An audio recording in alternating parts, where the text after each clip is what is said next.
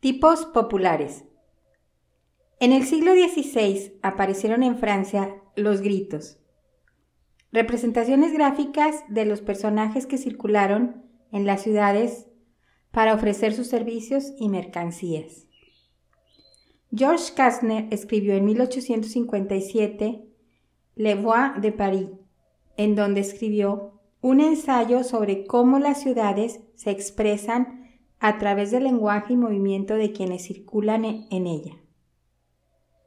Imágenes de los personajes y costumbres de la vida citadina de nuestro país las podemos observar en la obra Trajes civiles, militares y religiosos de México, del italiano Claudio Linati, y publicada en 1828.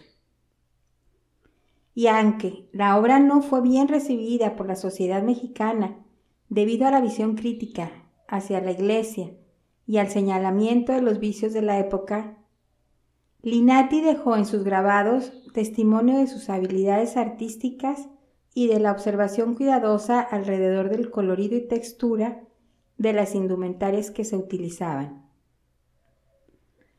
Estas obras antecedieron a las que ahora son conocidas como del género tipos populares, que iniciaron en 1838 en Londres con la obra Hits of the People o Portraits of the English. Cuando imperó la tendencia al orden taxonómico de catalogar y describir particularidades para detallar la esencia de los personajes. Debido al éxito comercial que tuvo esta publicación, se adaptó en Nápoles, Madrid, Bolonia y París, lugar este último donde bautizaron este trabajo como los franceses pintados por sí mismos, con la idea de aclarar que las obras presentan la visión de los propios nacionales en la tipificación de casos y personas. En 1854 se publicó la obra correspondiente de nuestro país, Los mexicanos pintados por sí mismos, con litografías realizadas por Campillo e Iriarte y textos de varios autores.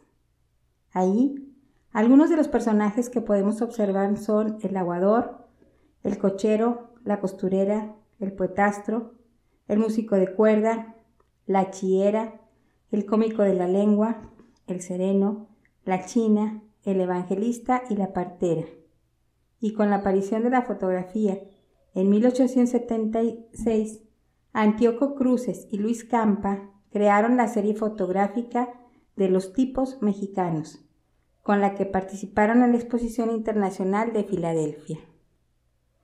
Ambas iniciativas consolidaron el proyecto visual dentro de esta tendencia costumbrista europea para consolidar la definición necesaria de la nacionalidad mexicana para quienes ya no eran ni aztecas ni españoles.